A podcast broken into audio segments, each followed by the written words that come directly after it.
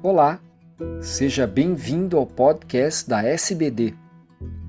Eu sou Fernando Valente, professor da Faculdade de Medicina do ABC e editor do podcast. Esses programas contam com a participação de grandes diabetologistas brasileiros. Nessa edição, teremos um estudo do controle glicêmico de diabéticos tipo 1 em bomba de insulina, usando ou não no período noturno um sistema chamado de pâncreas artificial. Olá, eu sou Nelson Rassi, chefe da divisão de endocrinologia do Hospital Geral de Goiânia e preceptor da residência do mesmo serviço. Discutiremos nos próximos minutos um trabalho multicêntrico, randomizado, cruzado, publicado na revista médica The Lancet Diabetes Endocrinology Online no dia 29 de setembro de 2015, denominado Two Months Evening and Night Closed Loop Glucose Control in Patients with Type 1 Diabetes Under Free Living Conditions, a Randomized Crossover Trial, com a seguinte tradução livre: estudo randomizado cruzado em pacientes com diabetes tipo 1 tratados com bomba de insulina sistema fechado no período noturno durante dois meses em condições rotineiras de vida. Os autores John Kropf e colaboradores se propuseram a verificar a eficácia e segurança de um aparelho denominado pelos investigadores de pâncreas artificial e que consistia de um sistema de monitoramento glicêmico contínuo e uma bomba de insulina acoplados a um smartphone modificado com um modelo de controle preditivo de glicemias. O pâncreas artificial era usado apenas à noite, ou seja, antes do jantar até o acordar do dia seguinte. Logo após, durante o período diurno, ele era trocado pelo sistema de infusão contínua de insulina com CGMS, manuseado pelo próprio paciente, que corresponde à nova geração de bombas de insulinas já usada inclusive no Brasil, conhecidas na literatura como SAP, SAP ou Sensor Augmented Pump. O grupo controle usava o SAP diurno e noturnamente.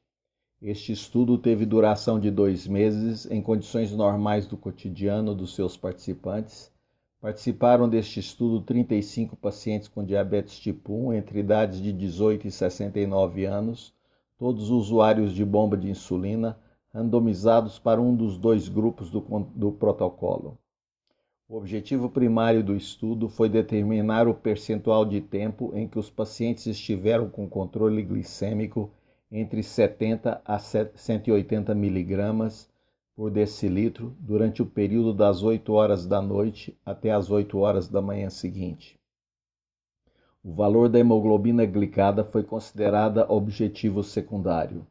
Ao final do estudo, o principal achado foi de que o pâncreas artificial, quando comparado ao controle, aumentou o tempo dentro do intervalo das glicemias alvo, 70 a 180 mg, de 58,1% a 66,7% durante o período noturno.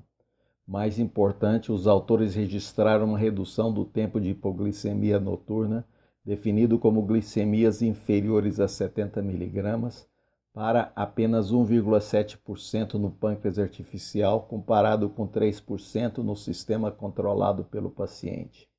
Assim, este estudo atingiu o objetivo desejado de melhorar o controle glicêmico e, ao mesmo tempo, reduzir o número de eventos hipoglicêmicos. O editorial que acompanhou o artigo, escrito pelo Dr. Laurent Legault, comentou que a intensificação do tratamento, objetivando metas glicêmicas estabelecidas pelos consensos, tem aumentado substancialmente o número de eventos hipoglicêmicos. A introdução da tecnologia do monitoramento glicêmico contínuo possibilitou a identificação dessas hipoglicemias, principalmente aquelas sem aviso. Nos últimos cinco anos surgiu o pâncreas artificial, uma terapia que combina a infusão contínua de insulina pelo subcutâneo, o CGMS, e um sistema de computador com algoritmos que permite a troca de informações entre os aparelhos, controlando assim a liberação de insulina. O editorialista salienta que a análise foca exclusivamente nos benefícios deste sistema no período noturno mas que possivelmente será no momento a sua principal indicação e uso prático. Durante as oito semanas de estudo, a diferença entre as hemoglobinas glicadas foi discreta, menos 0,3 versus 0, menos 0,2, com P igual a 0,047, acreditando, entretanto, que estudos com duração superiores a três meses poderão mostrar diferenças mais robustas.